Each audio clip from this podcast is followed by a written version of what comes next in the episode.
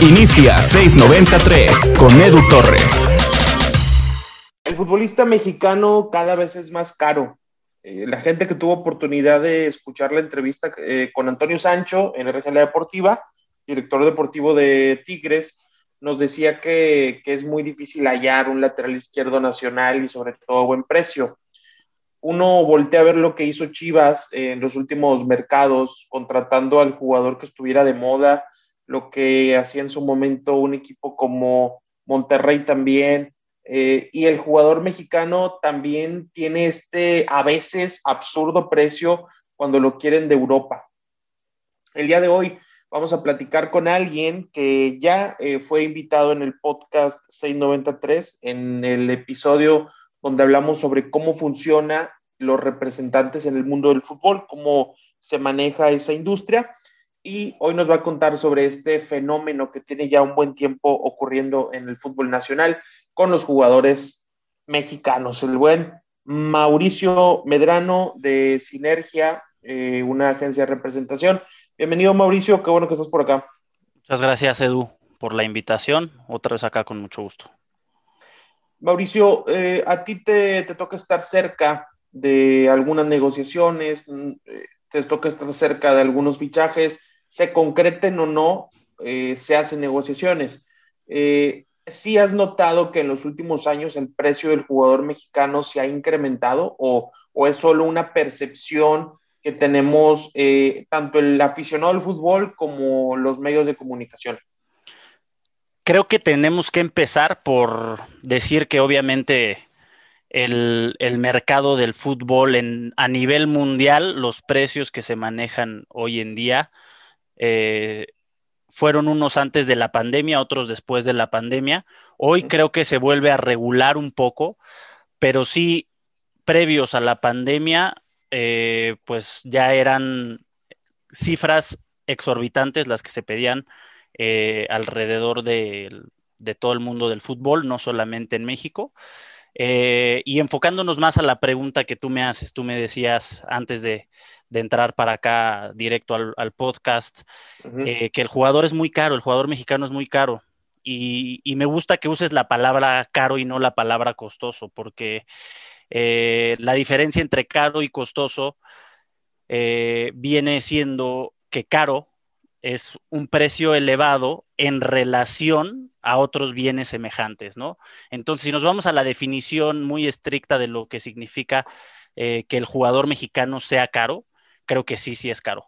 Porque si nos vamos a la definición y tú me dijeras por qué el precio, por qué el costo del mexicano es tan caro, y nos vamos a ver eh, las transferencias que han hecho en otros países, principalmente como en Argentina, eh, en Brasil, que son los, dos mercados más vendedores de todo América, de todo el continente, eh, pues bueno, ahí el mexicano ya entonces no es tan costoso. Sin embargo, sí sigue siendo caro, ¿no? Este, creo que realmente por eso es que em, tenemos que enfocarnos en el término caro. Eh, el futbolista mexicano termina siendo muy caro y para mí el principal motivo por el que el futbolista termina siendo más caro es porque tiene más... Eh, México es un mercado comprador y el resto o la mayoría del resto de las ligas en América son mercados vendedores. Eh, México es un mercado comprador, por lo que si el jugador, yo creo que tenemos la ventaja y el jugador mexicano también tiene la ventaja de que eh, tiene siempre dos mercados. ¿A, qué voy con esto? Es el único, es el único jugador con, es la única nacionalidad que puede ir a Europa por cierto precio y regresar incluso a México eh, por un precio mayor, ¿no? Entonces, eh, esa es la principal, la principal desventaja y ventaja que podría tener el, mexicano. ¿Por qué digo ventaja? Porque si creo que si se le plantea bien esto a un club en Europa, por ejemplo, tú puedes llegar y decirle a un club europeo, oye, sí, el, mexicano es muy, muy costoso, eh, se ha encarecido, sí, pero también eh, tienes, tienes un cierto seguro en lo que vas a gastar. ¿Por qué? Porque a la hora de que el mexicano, si por algo no termina de cumplir tus expectativas, eh, seguramente va a tener un segundo mercado que también paga muy bien como el europeo, que es el mexicano, ¿no? Entonces, y hoy en día creo que por ahí hasta podría entrar a competir en, estos, en, en, los próximos años la MLS a comprar al jugador mexicano, ¿no? Entonces, al que se va a Europa para regresarlo. Entonces, eh, muchas veces se ve como una desventaja, pero creo que también puede funcionar ah, si, es bien planteado eh, como una ventaja para el jugador mexicano si se plantea así con un, con un club europeo. Ahora, eh, mencionas varios, varios aspectos y el que tú decías al final con el que vas terminando tu comentario, es este de la recompra del mexicano en Europa, que por X o Y razón le fue mal, por X situación, o que se fue prestado, no sé. Tema Carlos Salcedo, por ejemplo, que él de Chivas se va a Fiorentina, después de Fiorentina se va a Eintracht, y Tigres lo termina recomprando o lo termina repatriando, es la palabra correcta, a muy buen precio. Caso similar al de Javier Aquino en el 2015 también. Esto es una situación de la cual los equipos europeos están conscientes, o sea que, a ver, yo puedo hacer ahorita un gasto por, de 10 millones de dólares por un jugador mexicano y sé que si no funciona va a venir Cruz Azul, América, Tigres o Chivas a pagarme 8 o 9 por él, o es algo que no tienen de tan, tan presente los directores deportivos del fútbol europeo. Claro, claro. Eh, yo creo que habría que hacérselos ver un poco más. Y Ahí creo que está el reto para tanto para los clubes mexicanos como para nosotros los representantes para poder ayudar al futbolista mexicano a que siga emigrando a Europa, en encontrar esquemas creativos en los que eh, el jugador mexicano eh, pueda, pueda ir a lo mejor eh, ahora se está utilizando también pues mucho la parte de porcentajes. Antes casi siempre era yo te compro el 100% del jugador y así es esto, ¿no? Eh, ahora no, ahora no y cada vez menos. Ahora eh, creo que se pueden abrir diferentes esquemas con jugadores mexicanos todavía más post pandemia, en los que a lo mejor buscando la venta únicamente de algún porcentaje del jugador, eh, pues el jugador mexicano pueda tener ese, esa exposición allá. Eh, si le planteas tú bien eso a un club europeo y además le dejas eh, clara la parte de que al final también va a tener un segundo muy buen mercado, incluso si le va mal, que es aquí el, mexicano, eh, pues creo que eso va a ser buenísimo, ¿no? Porque pues, Argentina y Brasil, que son los países en América con más jugadores en Europa, si venden un jugador y le va mal, pues a lo mejor y sí regresa a Argentina, pero a lo mejor también el jugador, el, club argentino no va a pagar nada por él, eh, va a venir a préstamo, incluso a lo mejor el, club europeo le pagará una parte del, sueldo, ¿no? Este, y el mexicano no, el mexicano creo que sigue estando muy valorado en México, incluso si le va mal en Europa.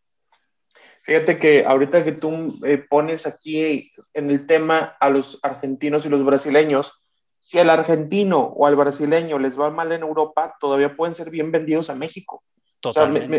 México es ese país intermedio, en donde eres demasiado bueno para Argentina, no te fue también en Europa, caes a México. Y ahora eh, también pongo aquí el tema de la liga que tú mencionabas hace un rato, que es la MLS porque a los eh, Claudio Bravo, que es el lateral izquierdo que estaba en Banfield, que ahora se fue a la, a la MLS, lo de Almirón, lo de Ezequiel Barco, que a lo mejor todavía no están hechos para el fútbol europeo, esos jugadores llegaban a la América, llegaban al Cruz Azul, llegaban a Tigres. Hoy se expande también el mercado MLS. Entonces aquí entra otro tema, eh, Mau. El futbolista caro mexicano dentro de la misma liga. Hablamos de los Orbelín Pineda, hablamos de los Rodolfo Pizarro, y yo recuerdo que se hablaba cuando Chivas quería a Brizuela. Ese es el primer fichaje que yo recuerdo que se movió mucho dinero de un mexicano dentro de la misma liga. Eh, ¿Qué tanto ves tú encarecido el costo del futbolista mexicano en la propia Liga MX? Y, es, era, era mucho a lo que iba también con la MLS, porque haciendo un poco también la investigación para tener un poquito más claros los números, pues eh, la MLS y la Liga MX eh, tienen dentro de sus, de sus, de las operaciones que han movido más dinero, eh, pues en el top 5, por ejemplo, de la Liga MX, 3, 3 del top 5 más caras, en las que más se, ha movido dinero, son, son dentro de la misma Liga MX, ¿no? Que vienen a un equipo de la Liga MX o que dentro de la misma liga se, se revenden, ¿no? Y lo mismo está pasando ahora con la MLS, que creo que la MLS ya está cambiando también un poco esa parte de las políticas. Eh, pero eh, sí, sí, sí, o sea, la operación de Jürgen Damm en su momento, eh, la operación de Pizarro a, Chivas, este, Orbelín, que bien la dices, creo que sobre todo el tener el factor Chivas, que Chivas compra y, recompra a los, a los mexicanos por cantidades eh, exorbitantes, pues también eso termina encareciendo un poquito más todavía a lo que, lo que estaría dentro de la, de la liga, a lo mejor un extranjero, ¿no? No sé si tú ya estabas en este negocio de la representación cuando ocurrió en México que se eliminó el límite de extranjeros, porque durante mucho tiempo fueron cinco y de pronto el Veracruz tenía 17 y algunos ni siquiera terminaron la temporada, otros decía el dueño que no los conocía o que no tenía muy claro quiénes eran. Ahí eh, estuvieras tú o no dentro del negocio de la representación, a lo mejor te enteraste o te han platicado.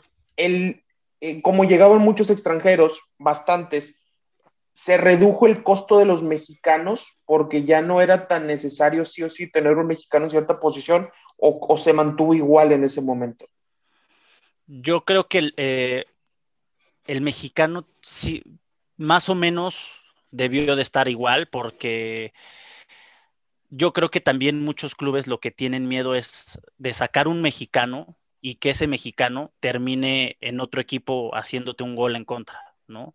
Entonces, creo que existe mucho ese miedo de que un jugador que, que, o existía por lo menos a lo mejor en ese momento, de que un jugador que sale de tu cantera te pueda, pueda terminar después eh, en otro equipo seguramente pues entre más, entre más, eh, a mí todavía no, a mí no me tocó esa época, pero entre más, además de que en, el año en el que el límite de extranjeros no estaba definido, eh, no se movían todavía estas cantidades exorbitantes de dinero, tampoco teníamos los mismos jugadores en Europa, tampoco teníamos este eh, a lo mejor la misma calidad, no lo sé, eso pues será un poco más subjetivo, pero seguramente pues eh, por, por, simple lógica sí es, sí era más barato el jugador mexicano por todos esos factores. Cuando, cuando ahorita tú, tú platicabas de esos movimientos internos que, que se dan, de esas transferencias internas del fútbol mexicano, eh, y que después acotabas la parte de que un club se queda con los nervios de vendo a este futbolista y me termina marcando gol. Hay un tema que es así, que lo platicó la directiva de Tigres en, algún momento, que ellos, eh, el tema DAM, no vendían a DAM a Chivas, no lo vendían al América, no lo vendían al Cruz Azul, porque tenían nervios o miedo que les pasara igual que con Elías Hernández. Que de aquí se fue Elías Hernández y le empezó a ir muy bien en León, le empezó a ir bien en Cruz Azul, y tenían el mismo temor que pasara eso con Damis. Por eso que al final prefirieron que se fuera libre a la MLS en lugar de tenerlo aquí de contrincante con Guadalajara, con Cruz Azul, con América. Eh, en este tema de los jugadores libres, por ejemplo, eh, eh, hicimos un podcast con Rembert Bromant, que es una persona que trabaja en el grupo Pachuca, bueno, específicamente en el equipo Pachuca, como scout eh, y inteligencia deportiva en la parte de fuerzas básicas. Y eh, le, cuestionaba si Eugenio Pisuto se había ido gratis al fútbol europeo. Y él me decía que sí, que efectivamente él terminó un contrato aquí y que, terminó yéndose a coste cero al Lille de Francia.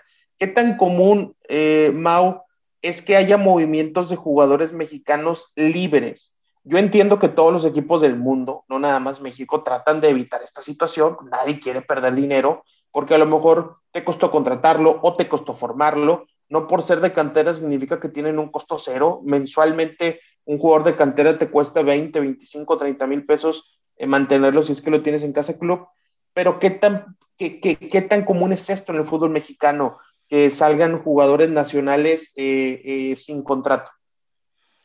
Pues mira, hoy creo también que hemos dado un paso con el rompimiento al pacto de caballeros que, que, tanto conocemos, del que se ha hablado, en el que ningún, ningún, este, bueno, aquí no funcionaba que el jugador terminaba contrato y se podía ir libre a trabajar a cualquier lado en el que él quisiera, ¿no? Aquí no era así, a fuerza a, tenía que haber alguna remuneración al club en el que estaba para que ese jugador pudiera entrar a cualquier otro club dentro de la liga, ¿no? Eh, Hoy sí yo creo que avanzamos y creo que también va a ser mucho más fácil en este sentido ahora que, bueno, no mucho más fácil, pero sí es una ventaja para el futbolista mexicano porque eh, si bien no se van a ir tantos los, los jugadores libres, eso es, va a ser difícil que siga pasando porque dentro del mismo fútbol es difícil en Europa, aquí y en todos lados que eso, eso pase.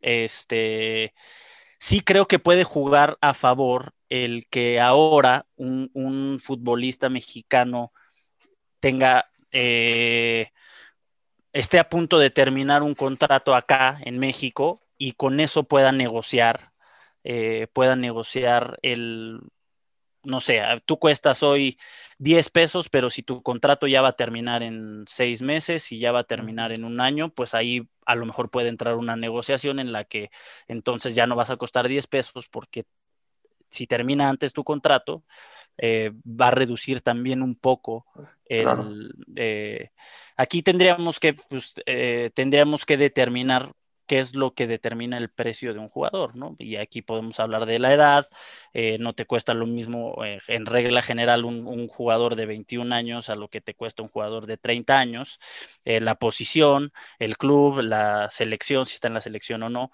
la, y, y, la duración del contrato, ¿no? Yo creo que aquí lo que, lo que más le sigue afectando al jugador mexicano, pues es, es son las transferencias y las ofertas que pueda haber por él dentro del mismo mercado mexicano, ¿no?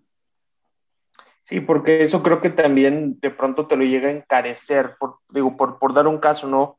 Totalmente ficticio, un jugador de, de Puebla eh, es muy bueno, es mexicano, tiene 21 años, llama la atención de Europa eh, en 3 millones, pero de pronto Chivas llega y te ofrece 7, porque tiene un mercado mucho más cerrado, porque está de moda, y eso termina también eh, eh, afectando el crecimiento del jugador porque por más que va a crecer económicamente, que a lo mejor le van a dar un mejor salario, que a lo mejor va a tener el mejor patrocinador y se va a hacer súper popular en redes, su crecimiento deportivo evidentemente no va a ser igual.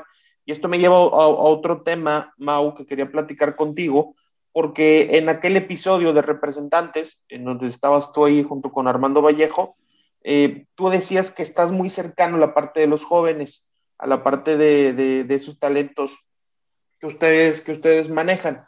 ¿Cómo afecta?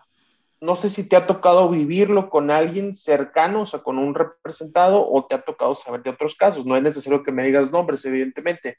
Pero ¿cómo afecta en un jugador joven que está de moda, que de pronto le digan, eh, te vas a ir vendido a tal equipo por 9 millones de dólares? Te va a caer a ti tanto dinero, tu salario se va a multiplicar en un 400%. Eh, en la parte del futbolista, en la parte humana, en la parte psicológica, ¿qué tanto afecta que se mueva tanto dinero cuando tienes tres años en primera división, dos años en primera división y de un momento a otro te cambió la vida económicamente de una forma enorme? Pues mira, sería una mentira si yo te dijera que no afecta, porque eso es algo que te afectaría a ti, me afectaría a mí, nos afectaría a cualquier persona al, que de la nada eh, recibiera una cantidad exorbitante de dinero que te multiplicara al 400. Si de por sí tenías un 100%, una base de un 100% bueno de salario y te lo multiplican 400, 500, 600, lo que tenga que ser, pues obviamente te va a afectar, ¿no? Pero creo que aquí como todo... Eh, pues podemos hablar del dinero como es, ¿no? Y no tenemos que encasillarlo en la eh, únicamente en la profesión del futbolista. Creo que eh, a cualquier persona le puede afectar para bien, para mal, va a depender siempre de la misma esencia de la persona, de los valores que traiga y de la educación que tenga de, propia y de su casa y de todas las experiencias por las que ha pasado. Y a lo mejor, pues sí, a lo mejor va a empezar a comprar cosas un poco más caras, pero en dos, tres meses se va a dar cuenta que no es lo que, lo, que él necesita y a lo mejor va a empezar a invertir mejor. Eh, eso va a depender de cada futbolista, como puede haber otro que diga, oh, ahora tengo el 600% más de dinero, este, pues voy a empezar a comprar cosas y voy a empezar a, a malgastar el dinero. Este, entonces, bueno, yo creo que eso es sin encasillarlo en la, en, en la sé que sé que lo encasillas en la posición de futbolista porque son cambios muy drásticos, ¿no? Este, eh, pero bueno, creo que como a cualquier persona va a depender pues de las bases que traigas. Sí, claro, o sea, te pasa igual si, si tu salario sube de 6 mil a 20 mil, de 20 mil a 50, que si de 100 a un millón y medio, o sea, obviamente son saltos enormes. En uno te alcanza para ir a un mejor restaurante, y en otro para comprarte una casa. Exactamente, si ganas 10 pesos, a lo mejor tú te vas a gastar un peso en un restaurante de un peso. ¿No? A lo mejor si ganas 100, pues le vas a invertir 10 pesos a tu comida, ¿no? Entonces, creo que la diferencia está en, lo que reserves eh, para tu futuro, en, en que lo inviertas eh, y mientras te haga feliz a ti como, como jugador y, pienses que lo estás haciendo bien y no te y sea algo eh, de lo que después el jugador no se va a arrepentir, no creo que esté mal, pues que que al final es, algo que pasa y es algo con lo que tiene que aprender a convivir el jugador, ah, porque muchos dicen, eh, bueno, el jugador, ¿por qué gana tanto? ¿No? ¿Por qué gana tanto? Eh, lo volvemos loco y, ok, sí, está bien, pero estamos en una industria de, fútbol en la que es así, en la que es así en, China, en la que es así en, Europa, en la que es así aquí en México, eh, y a lo mejor aquí en México es de, los mejores mercados en América, pues sí, sí lo es, ¿no? Sí lo es, acostumbrémonos a eso.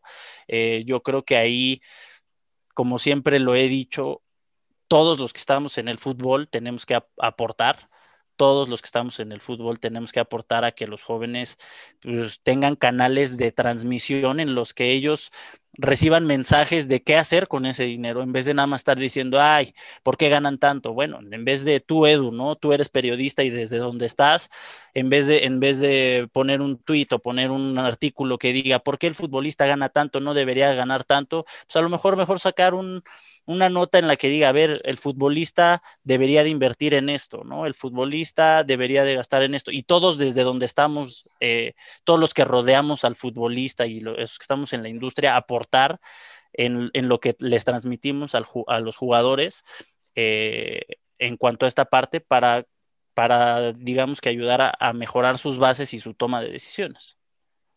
Ahorita que estás mencionando esto de sugerir al jugador en qué gastar su dinero, no, no decir, oye, no te vayas de fiesta, porque eso es malo. No, no, no, pero si no, oye, pues a lo mejor en lugar de, de, pagarle ese viaje a toda tu familia a Europa, ya tienes una casa, o sea, ya tienes un patrimonio, ya hiciste una inversión aquí, una inversión allá. Yo creo que es importante y creo que cuando hay equipos tan, tan gastadores o de tanta inversión, como un América, como un Cruz Azul, como un Tigres, como un Chivas, como un Monterrey, yo consideraría que es importante, ahora que es cada vez más común, Mau, que los equipos tengan a esta persona eh, que no es ni secretario técnico ni director deportivo, pero que les ayude a los jugadores en conseguir casa, conseguir que el plomero, que las escuelas de los niños, tener a alguien también ahí que te sugiera, oye, este, esta persona es del club y te puede ayudar con tu dinero, te puede ayudar con tus inversiones, te puede ayudar con lo que necesites, si en el banco te dicen, hombre, pon todo en esta cuenta y, no, no, no, primero vamos a analizarlo porque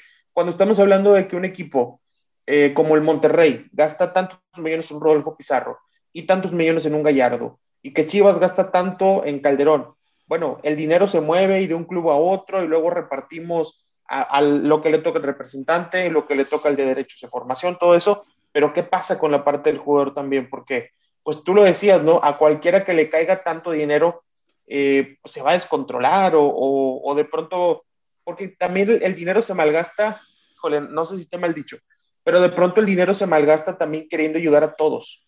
De que empiezas a repartir aquí, a repartir allá, la tía que nunca veo, y mi tío me pidió tanto, entonces eso también es importante. El director deportivo sabe por qué elige a quien eligió, el presidente sabe por qué autoriza ese sueldo, eh, el técnico sabe por qué pidió ese jugador, pero también el dinero no, no termina entre club y club. Hay, hay unas manos del futbolista que, que lo reciben. Ahora, Mau, revisando la lista de los 15 fichajes eh, de mexicanos más costosos o más caros, eh, hay varios repetidos entre los primeros 15. Por ejemplo, el 14, el 7 y el 8 es Rodolfo Pizarro. El 14, el 7 y el 8. Después, el 1 y el 3 es Raúl Jiménez. Y el 2 y el 11 es Irving Lozano. O sea, de los 15 hay 1, 2, 3 jugadores que, que se repiten. Y entre ellos son como, a ver, déjame lo cuento exactamente. Entre ellos son 1, eh, dos, tres, cuatro, cinco, seis. Entre ellos son seis de los quince. El, mercado es normal que se reduzca a pocos jugadores o esto crees que es un caso excepcional? Mm, yo creo que ahí depende del, país ah, del que estemos hablando, ¿no? Obviamente también si tú te vas a si tú te vas al mercado brasileño, pues sí, la, la mayor concentración de, los fichajes más top, sí se va a reflejar eh, pues en, dos o tres jugadores igual que el mexicano, ¿no? Van a cambiar las cifras a lo mejor y seguramente el, brasileño, pues por las figuras que ha tenido, será, será más caro, ¿no? Si tú pones a Neymar, pues, y si se mueve este verano, pues a lo mejor Neymar ahí ya tendría tres transferencias en las que sería a lo mejor top tres de, la historia de Brasil, ¿no? Y por ahí estará lo de Allison, seguramente lo de lo de Cutiño en su momento, ¿no? También. Este, pero sí, yo creo que, eh, bueno, sería, sería cuestión de revisar, pero yo creo que eso es común en todos los países, ¿no? Que por nacionalidad sí sean tres o cuatro los que estén en el eh, como aquí en México, que sean los que más ocupen el top 15 que tú pones hoy como ejemplo. De pronto, eh, ahorita que hablábamos de casos puntuales de algunos equipos que tienen una necesidad y, se sabe perfecto, ¿no? Digo, si uno como aficionado o como periodista se da cuenta de que tal equipo necesita un centro delantero, X equipo necesita un portero, necesita un central, pues evidentemente el resto del club lo sabe. Y cuando llega el Edu Torres FC eh, a querer comprar un central, el que me lo va a vender ya sabe que lo necesito, ya sabe que, está, eh, que tiene el, sartén por el mango, ¿no? Que tiene todo para, ganar en la, en, la, en la negociación, vaya.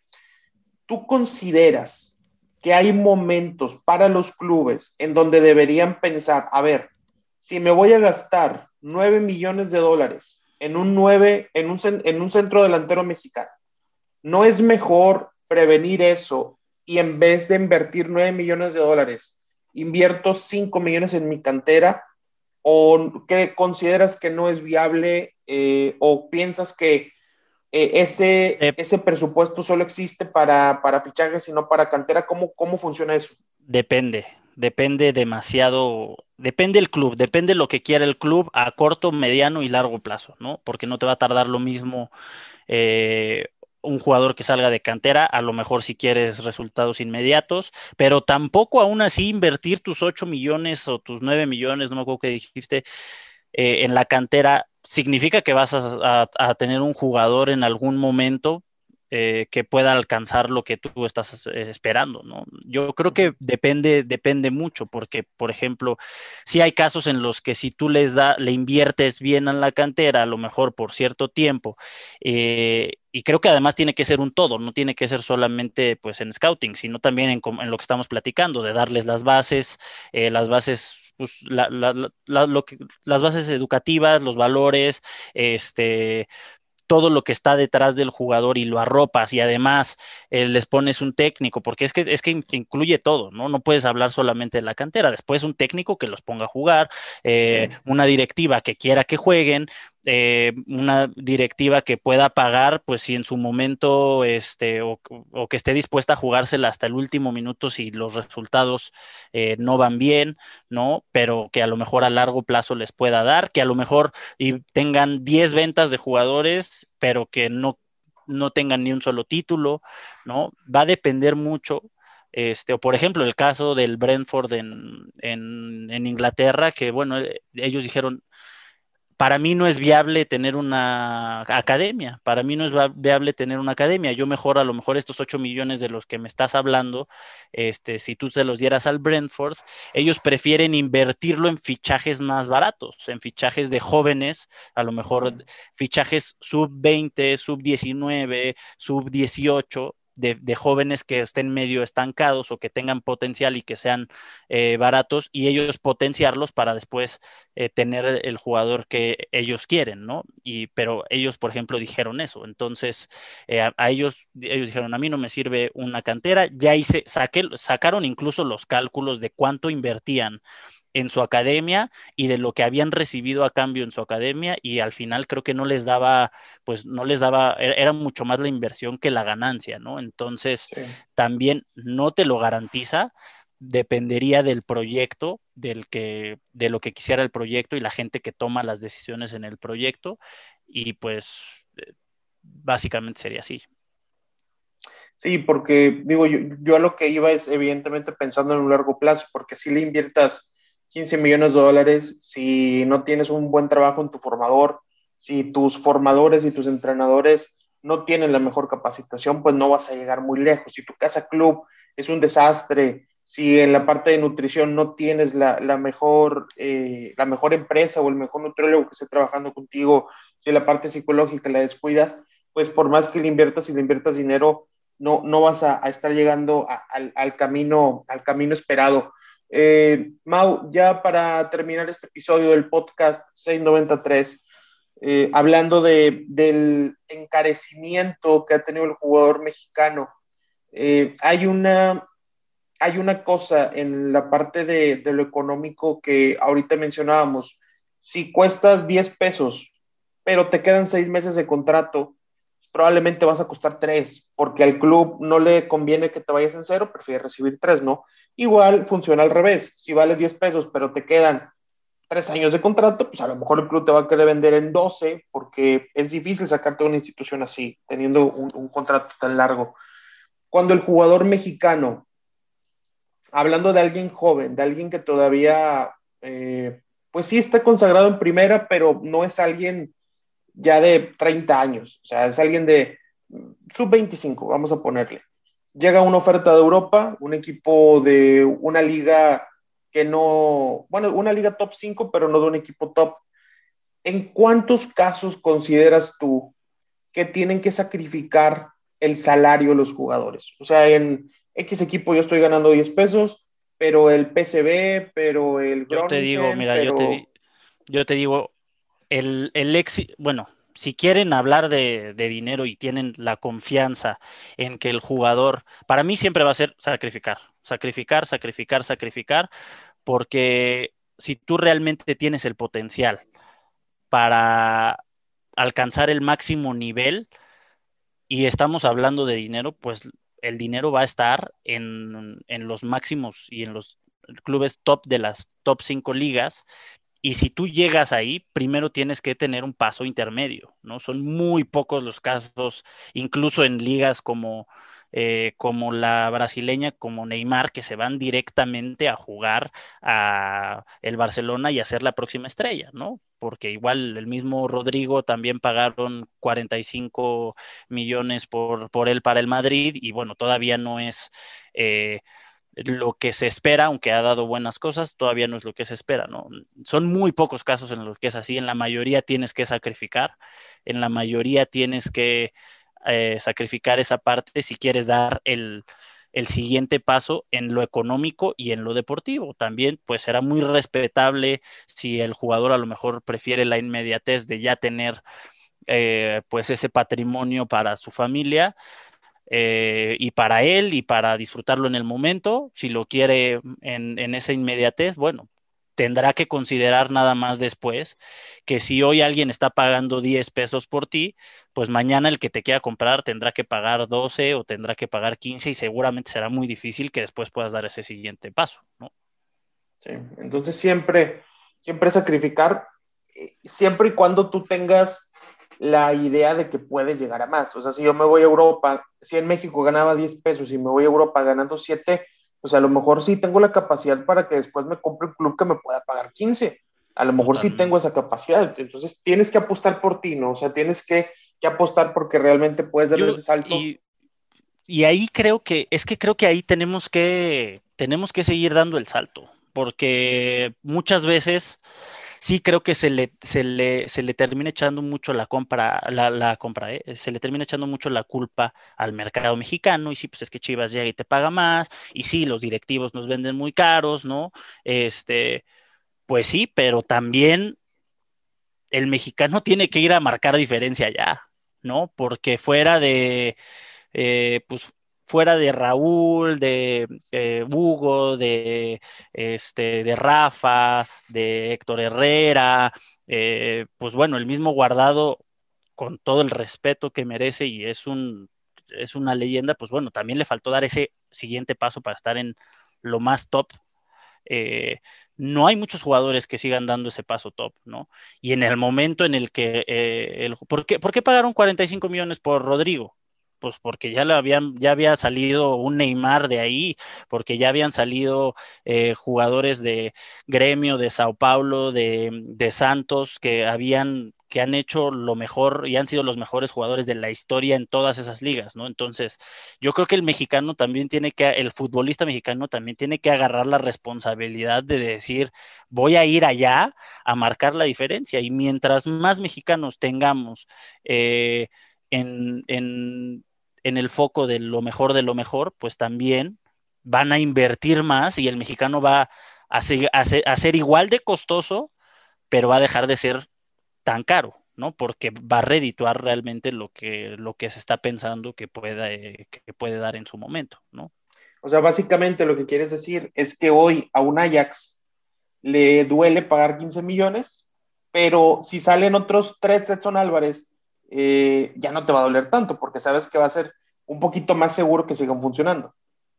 Totalmente, por, pues, pues eh, por eso yo creo que hemos visto tanto en Portugal, fuera, o sea, Portugal, Holanda son eh, ligas a lo mejor todavía intermedias sin ser las top 5, siendo muy, muy buenas, ¿no? Y los mexicanos ya históricamente han alcanzado a los equipos top de esas ligas intermedias pero porque el mexicano ha alcanzado a destacar en esas ligas intermedias. Si el mexicano destaca en las ligas más top, seguramente las ligas top también buscarán eh, el, mercado mexicano. Mientras el futbolista no dé ese paso, eh, pues también esas ligas y esos equipos top no van a venir a invertir en un mercado que pues hasta el momento a ellos no les ha dado.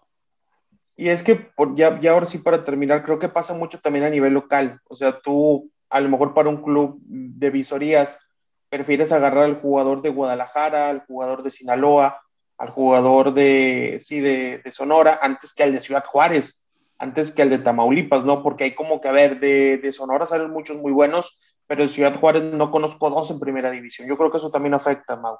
Totalmente, totalmente. Totalmente. Mau, muchas gracias por haber estado en este episodio del podcast 693. Yo creo que se hizo una muy buena conversación. Eh, desde el inicio definiendo bien eso entre costoso y caro, que creo que es importantísimo porque pues no es igual, evidentemente, pagar 5 millones por un, un, futbolista que, eh, que tiene 30 goles en dos años en primera división a pagar 5 por alguien que tiene un año en primera. Ahí está la diferencia entre, entre caro y costoso. Mau, no sé si algo más quieres agregar, cómo te encuentran en redes sociales, algo, OnlyFans. no, miedo, eso es todo, eso es todo. Este, realmente, pues en Instagram me encuentran como Mau Medrano, que es ahí donde más realmente estoy, pero eh, nada más miedo. Oye, por cierto, que te sigan porque subes muy buenas fotos. ¿Ya ves? Bastante, bastante, bastante estéticas. ¿Eh? gracias, Muchas gracias, Medu. Hey, ahí estamos. Bien, eh, gracias por haber escuchado este episodio eh, del podcast 693. Ojalá que les haya gustado y que lo puedan compartir en todas sus redes sociales y que a mí me sigan también en Instagram como arroba edutorresrr. Hasta la próxima. Gracias por escuchar este episodio. No olvides compartirlo en tus redes sociales.